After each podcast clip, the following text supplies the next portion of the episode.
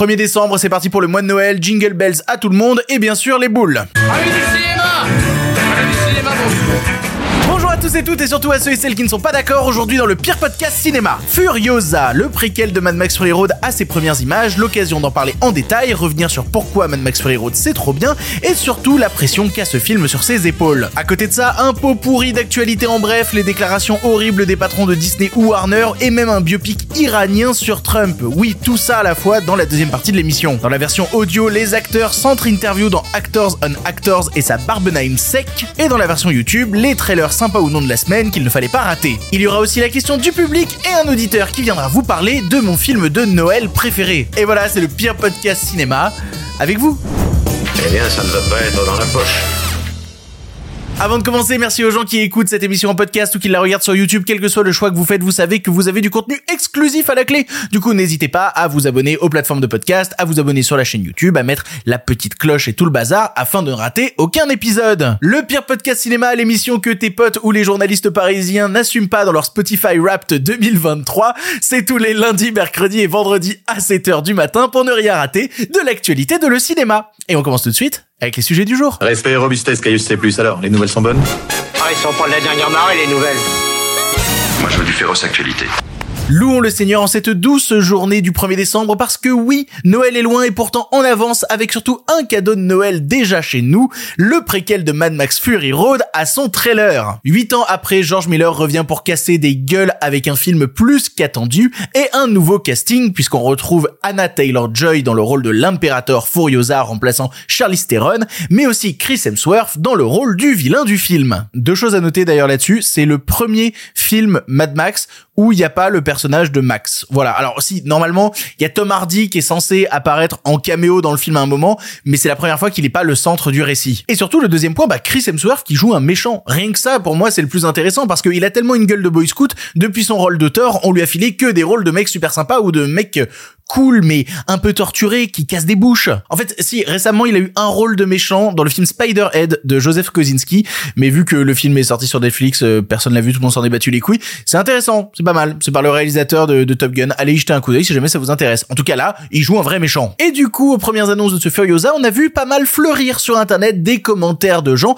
qui sont sortis du bois pour aller balancer des de toute façon euh, Mad Max Fury Road euh, c'était nul à chier, hein, ça n'avait aucun intérêt. Mad Max Fury Road, un film pas ouf, qu'est-ce qui se passe? Dans votre vie Est-ce qu'on s'allongerait pas sur un divan et que ça vous coûterait 70 balles? C'est le lot de tous les films qui ont eu une grosse hype à un moment, qui ont été unanimement acclamés et qui avec le temps ont laissé une partie du public de côté, qui se demande pourquoi est-ce qu'ils sont si bons. Ça a laissé place à une forme d'aigreur, à se dire ouais mais non en fait un petit côté edgy un petit peu aussi de non mais de toute manière moi je suis plus cool que vous, j'aime pas ce film. Bisous Avatar. Et du coup à l'occasion de ce nouveau trailer, j'avais envie qu'on revienne sur ça. Pourquoi est-ce que Mad Max Fury Road c'était si bien? La pression que ce préquel Furiosa a sur ses épaules et surtout ben qu'est-ce que j'en ai pensé, moi, de ces premières images On est vendredi, le vendredi c'est le jour des trailers sympas dans la partie YouTube. Vous pensez quand même pas que j'allais en parler en cinq lignes après Non, non, non, fallait faire un gros sujet. La petite particularité par contre, c'est que, en fait, je vous dis tout ça, mais au moment où j'enregistre l'émission, j'ai pas encore vu le, le trailer de Furiosa, en fait. Il sort à 19h heure américaine. Je vois pas comment je peux voir le trailer à 19h et sortir une émission 5 heures plus tard pour que ça tombe à 7h du matin en France.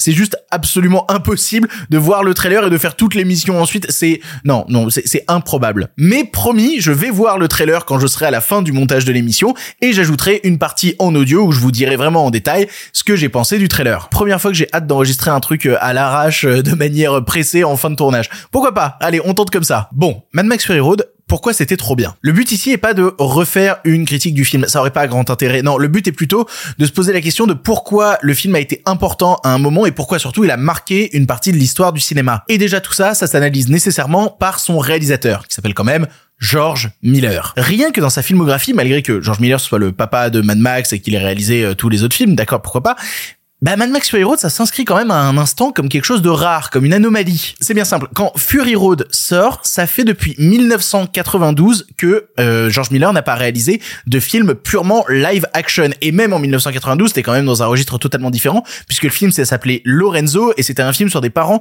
qui cherchent un remède pour leur enfant qui a une maladie rare. Pas du tout le même délire. Entre temps, il a enchaîné avec des films d'une grande ampleur aussi, mais qui étaient plus orientés vers un public jeune. Il a notamment réalisé le film Babe 2. Il avait déjà scénarisé le premier film Babe, et ensuite il a réalisé les deux films d'animation Happy Feet.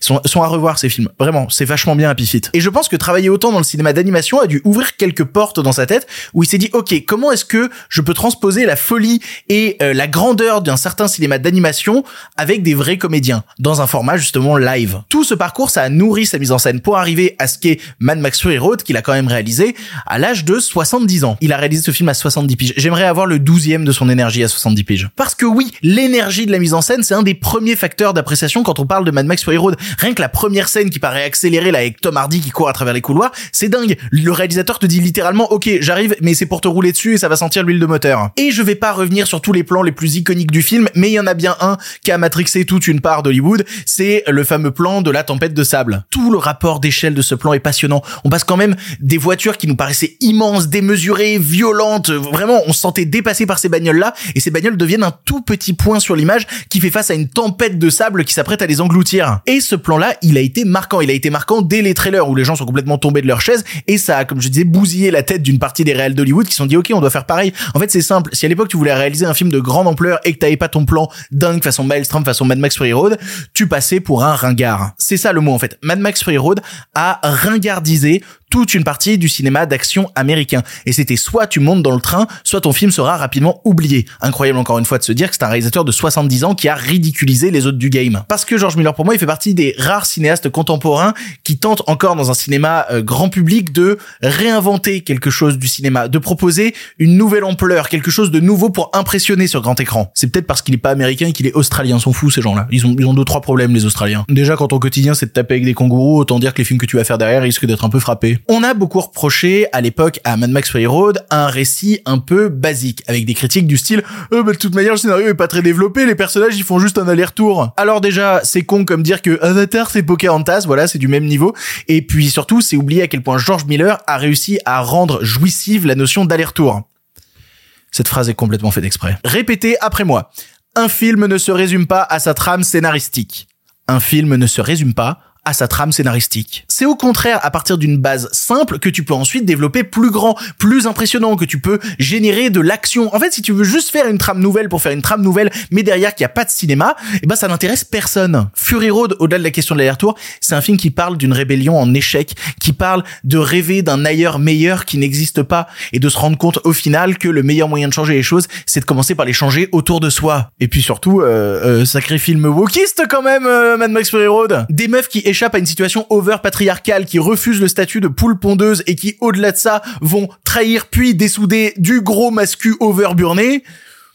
Le cinéma est pas politique, vous inquiétez pas. Putain, même le fils d'Immortan Joe, vous savez comment il s'appelle? Il s'appelle Rictus Erectus. Euh, plus fort le sous-texte, euh, George, plus fort. Et surtout, Fury Road rappelle un truc fondamental, qui est qu'un film ne se résume pas à son succès au box-office, ni à ce qu'il remporte dans des cérémonies. La semaine de sortie de Mad Max Fury Road, Mad Max Fury Road n'était pas premier au box-office aux États-Unis. Il y avait un film devant lui. Vous savez ce que c'est? C'est Pitch Perfect 2. Voilà, un film qui a un chouille moins marqué l'histoire. Aux Oscars cette année-là, bien que Mad Max Fury Road soit nommé dans la catégorie meilleur film, il n'a pas remporté le prix, remportant, comme d'habitude avec les Oscars quand il y a des films comme ça, que des prix techniques, meilleur décor, meilleur costume, meilleur montage et tout. Non, le meilleur film cette année-là aux Oscars, c'était Spotlight. Je suis désolé, tu me mets Spotlight et Mad Max Fury Road à côté, il y en a un des deux que j'ai envie de virer de la liste, mais c'est tout à fait personnel. Qu'est-ce que c'est naze Spotlight, putain. Fury Road, ça te rappelle juste que tout ce qui compte au final, c'est la puissance du film. C'est ça que vont garder les gens en tête et que toutes les injonctions qu'on peut faire à un certain cinéma à un moment ou un autre ne comptent pas. L'important, c'est que ce soit un putain de bon film. C'est tout. Bonsoir. Ouais, alors bonsoir, bonsoir, pas tout à fait bonsoir, pas bonsoir parce que Furiosa. Parce qu'après tout ce que je viens de vous dire et tous les retours qu'on peut lire sur internet de c'est un des meilleurs films de la décennie, bah faut être particulièrement centré pour dire ok, on retente la chance, on en fait un nouveau. Le risque principal en fait c'est que dans une époque où tout est jeté en deux minutes, si Furiosa n'est pas le meilleur film de la décennie, ne serait-ce qu'un, si Furiosa est le meilleur film de l'année, mais pas le meilleur film ever de 10 ans, ok d'accord, les gens vont le démonter, les gens vont le critiquer les gens vont dire ah bah c'était mieux avant hein. Vraiment, il suffit que Furiosa soit 1% moins bien que Mad Max Fury Road et les gens diront que c'est une déception. Je vous préviens, si c'est le cas, vous allez voir les débiles se déchaîner, on n'est pas prêt. Puis surtout, j'en parlais, c'est un Mad Max sans Mad Max avec un personnage féminin central et qui s'inscrit, comme je le disais avec Mad Max Fury Road, dans des luttes anti-patriarcales. Dans une époque qui est débile et où au moindre film on entend gueuler des gens contre un certain wokisme du cinéma, on n'est pas prêt pour ce que Furiosa va se prendre sur la gueule. Évidemment, ils vont dire que film est devenu woke et que du coup ça les intéresse pas. On va avoir des messages comme ça. Moi je suis pas prêt pour le tout tout ce que je vais devoir me taper de commentaires de gens à qui je vais devoir expliquer non en fait Furiosa déjà c'est ça s'inscrit dans Furio ça va être que des trucs comme ça. Je veux pas être défaitiste mais même si Furiosa est un chef-d'œuvre, les gens vont casser les couilles. Premier degré. Comme c'était le cas en 2021 quand est sorti un putain de chef-d'œuvre qui s'appelle Matrix 4. Mais vous n'êtes pas prêt pour ce débat. C'est un pari fou qui est en train de faire George Miller. Un pari qui aura mis 9 ans à se concrétiser et qui arrive dans un contexte où l'industrie du cinéma a changé et où les réactions des débiles qui parlent parfois de cinéma n'ont jamais été aussi exacerbées. J'annonce le truc des mois à l'avance, mais ça va être le festival des idiots autour de ce film. Ça va être passionnant à regarder, mais ça va être triste quand même. Parce que plus on regardera ces gens-là, moins on regardera et surtout on parlera de cinéma. Bon, bah en l'état, moi j'ai terminé là. Euh, tout ce que j'ai à ma disposition, c'est l'image qui est sortie sur internet de Anya Taylor-Joy en Furiosa, où elle est toute chromée. C'est tout ce que j'ai là pour l'instant. J'ai aucune idée de ce à quoi vont ressembler les premières images du film. Je sais juste qu'elles sortent à 19h, mais je suis certain qu'elles seront dingues. Je suis certain qu'elles seront dingues. Et confirmons ça tout de suite avec Victor du futur.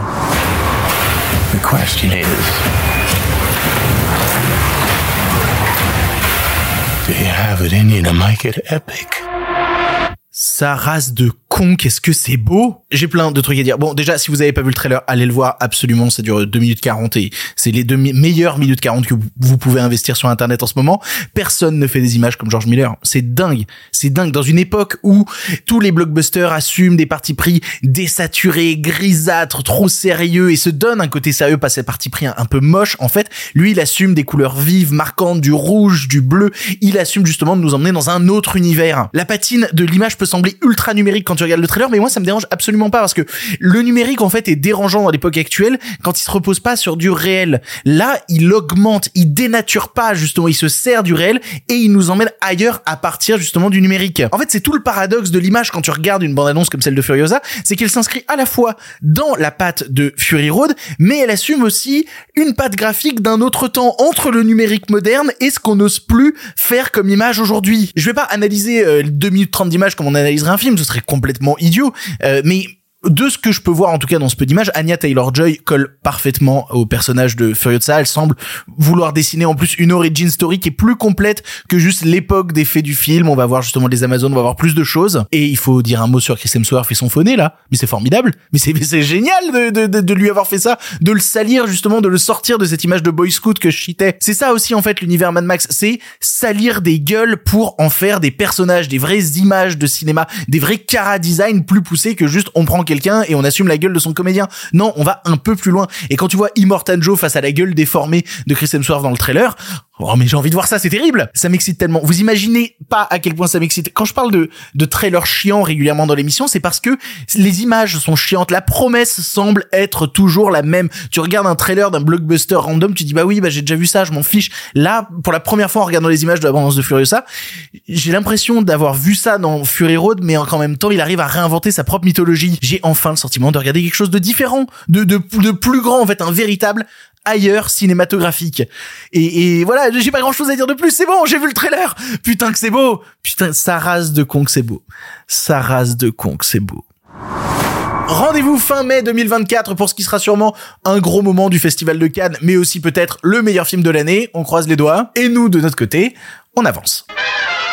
Allez, on le fait une fois par semaine, le pot pourri d'actualité quand j'ai plein de petits sujets, mais que je sais pas comment les articuler autour d'un gros truc et je me dis bah tiens, je vais vous balancer toutes les news comme ça vous les avez. C'est l'heure du pot pourri d'actu et cette semaine, il y en a quatre. Le patron de Disney en roue libre. Bob Iger, le boss de Disney, vient d'enchaîner les déclarations qu'on pourrait déclarer complètement à côté de la plaque si ce n'est pas mollement provocateur. Tout d'abord, il a déclaré à Deadline qu'il allait pas s'excuser de faire des suites de films. Oui, ils ont trop fait de suites, mais ça veut pas dire qu'ils vont pas en faire d'autres. Ils s'autorisent une suite quand ils pensent que l'histoire vaut le coup. Ça, c'est vraiment de la déclaration pour rien. Genre, d'un côté, tu critiques le truc, mais en fait, tu dis que tu vas continuer à le faire. C'est vraiment la déclaration la plus molle possible à ce sujet. Puis surtout, le bonhomme essaye de justifier toutes les suites pourries qui existent depuis des années chez Disney en disant on pense que ça vaut vraiment le coup. Ralph 2, vous pensez vraiment que c'était pertinent ce truc? Il a ajouté ensuite que ceux qui supervisent l'animation chez Disney sont censés divertir et pas passer des messages. Que oui, on peut avoir des films avec des messages positifs pour tout le monde, mais ça ne devrait pas être leur boulot principal. Un truc avec lequel je suis en accord, bien évidemment, parce que qui serait pas en accord avec ça? Le but, évidemment, c'est de faire des bons films. Sauf que quand il déclare ça, il oublie complètement que le cinéma est politique et que quel que soit le film que tu fais, bah à la fin, il y a un message qui passe. Je peux pas m'empêcher de voir cette déclaration en fait comme une salve pas du tout dissimulée contre les critiques anti-woke pour leur dire hey on est avec vous les refraits retournez voir nos films s'il vous plaît vous nous faites plus d'entrée en ce moment. Puis eux ils sont contents ils entendent les messages chez nul. Donc du coup ils sont ravis.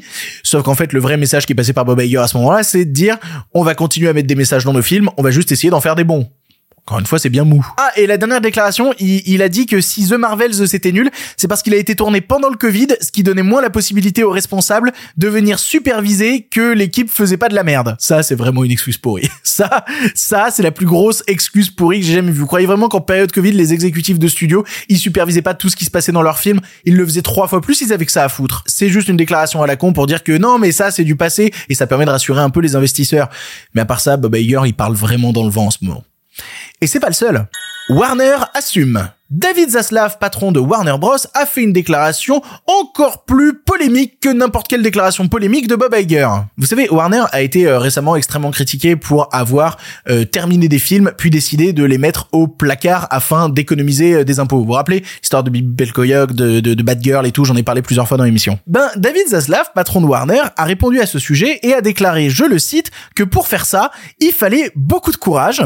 Dès, le départ. Non mais dès le départ, ça part mal en fait. Il a dit, je cite, quel contenu va nous permettre de gagner? Si le contenu ne le permet pas, une décision stratégique s'impose. C'était difficile et c'était douloureux, mais je pense que c'était la meilleure décision à prendre pour la compagnie et que c'était nécessaire. Non mais non mais c'est sûr, tout dirigeant d'entreprise vous dira qu'une décision qui permet d'économiser des millions d'impôts est une décision nécessaire. Mais inscrire ça dans un contexte où tu fais cravacher des gens pendant des années pour un produit artistique que ensuite tu enfermes et que le public ne pourra jamais découvrir tout ça pour une question d'impôts, éthiquement, c'est pas parce que tu peux le faire que t'es censé le faire, frérot. Surtout quand le but de ta boîte à la base c'est quand même de produire des films.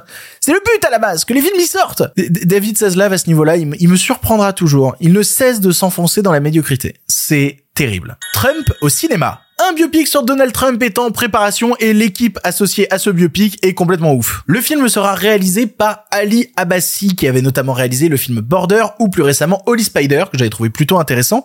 Et il aura à son casting Jeremy Strong, le Jeremy Strong de Succession, dans le rôle de Roy Cohn, mentor de Donald Trump. Et ensuite on aura Maria Bakalova qui était la fille de Borat dans Borat 2, bah, elle jouera Ivana Trump. Et surtout ben euh, qui, qui va jouer Trump? Donald Trump.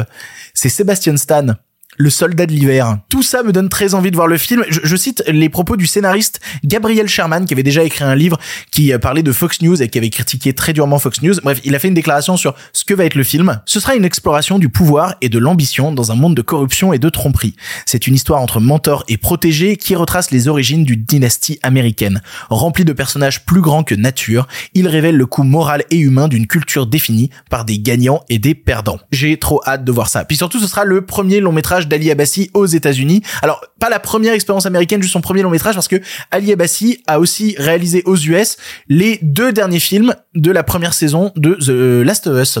Oui, je sais, très étrange comme anecdote, mais c'est le cas. Voilà. Très hâte de voir le film.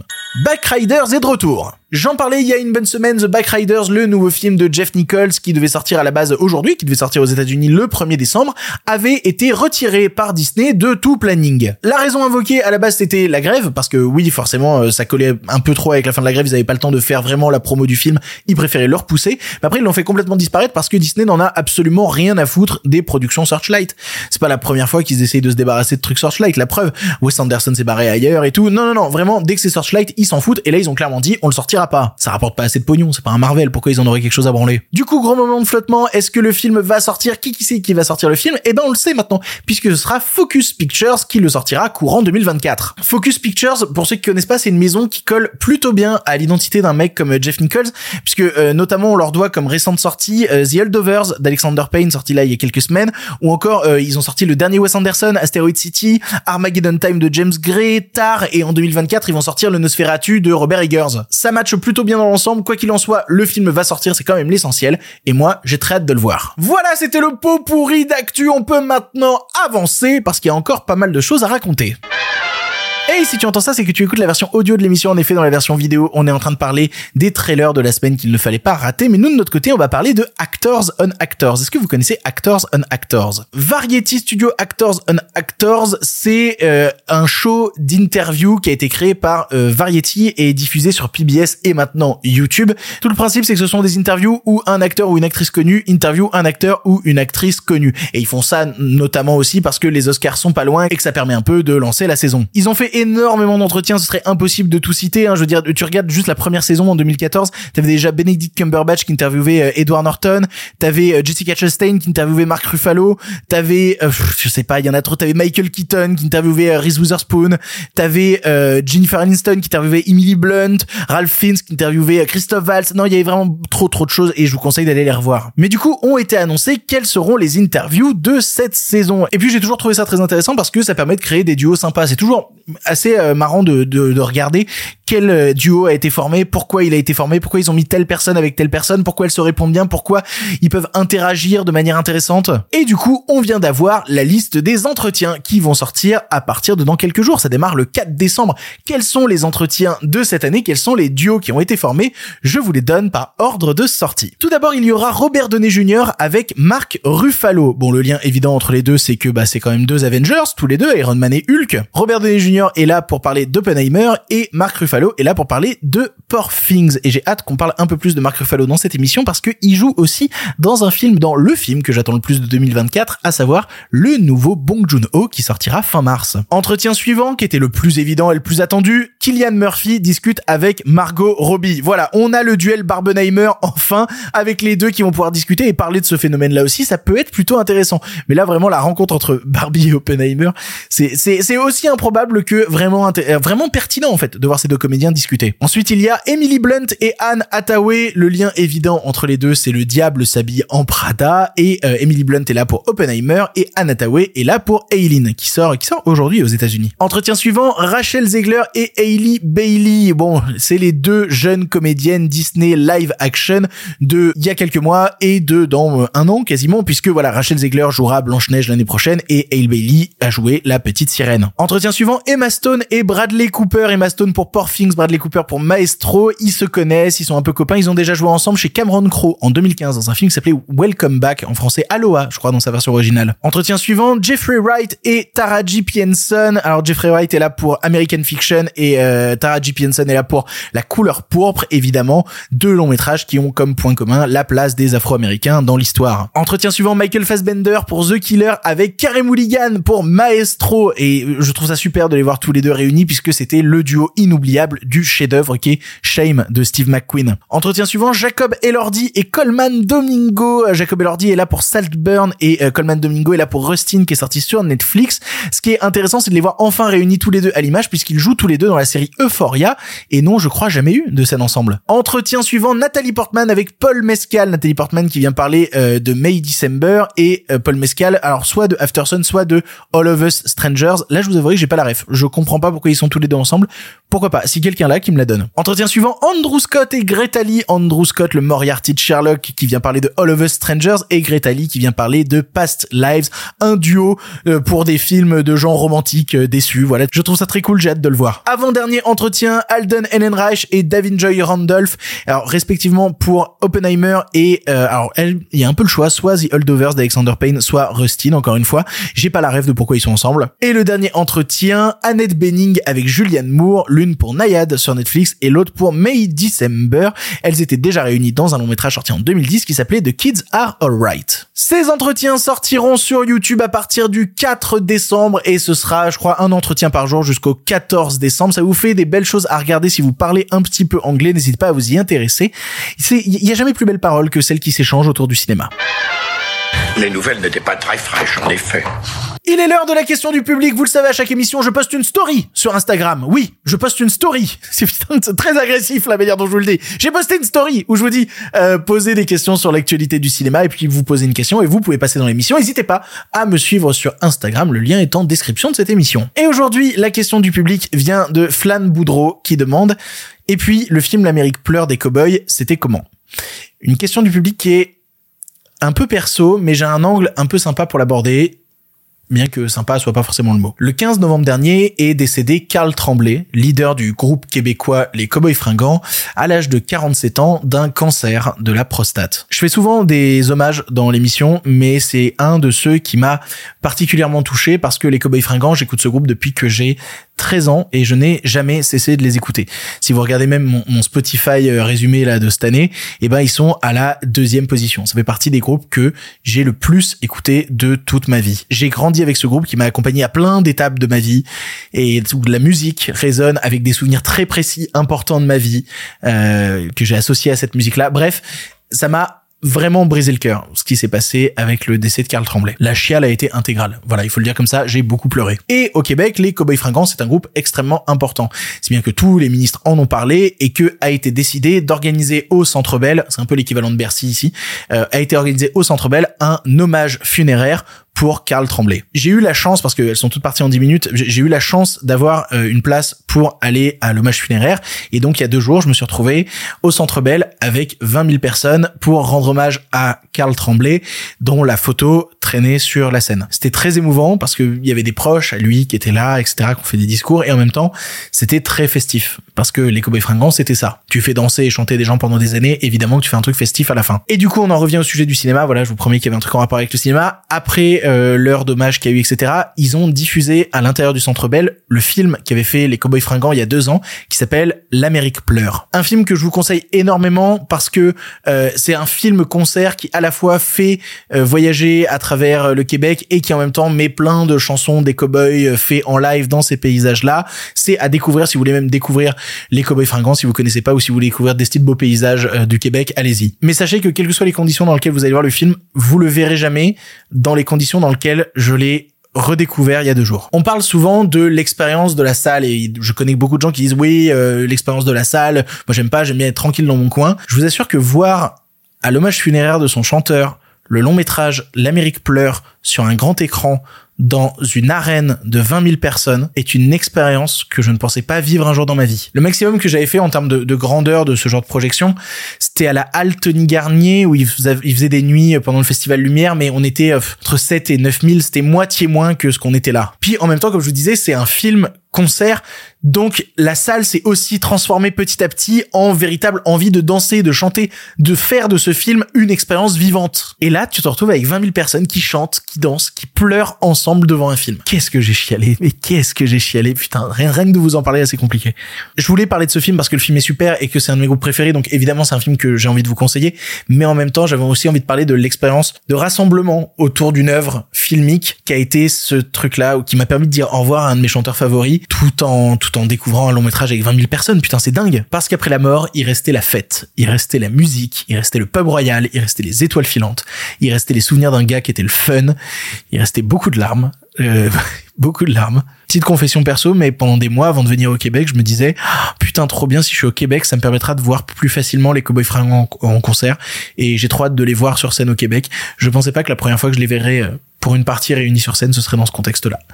C'était c'était très étrange. Au moins c'était festif, au moins Karl Tremblay a eu l'hommage qu'il méritait. Voilà. Salut l'artiste et nous on avance. Pour le cinéma, monsieur Leblanc, pour le grand écran. Pas pour la petite lucarne.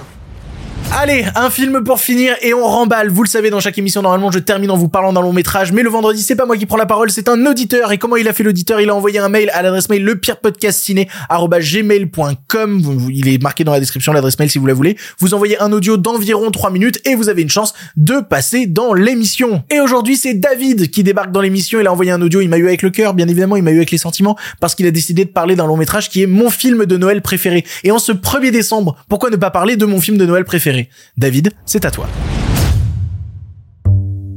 Bonjour Victor et bonjour à tous. Il commence à faire froid. Décembre est déjà là. Ça sent un peu le sapin. Et pour une fois, ce n'est pas mamie. La saison de Noël est là. Et qui dit Noël dit film de Noël.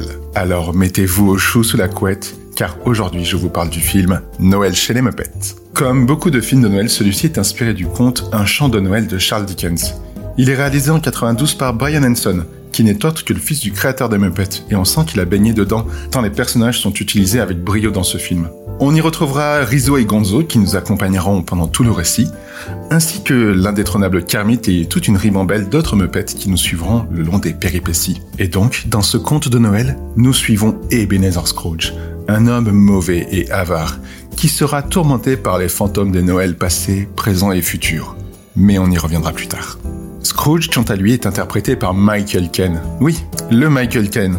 Le Michael Caine de Batman, Interstellar, Tenet.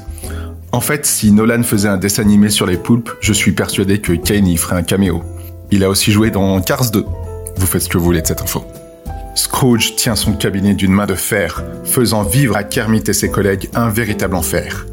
Il s'accroche au moindre penny pour augmenter sa richesse, quitte à refuser à ces derniers de se chauffer et donc se geler les fesses. L'histoire prend place le 24 décembre, la veille de Noël.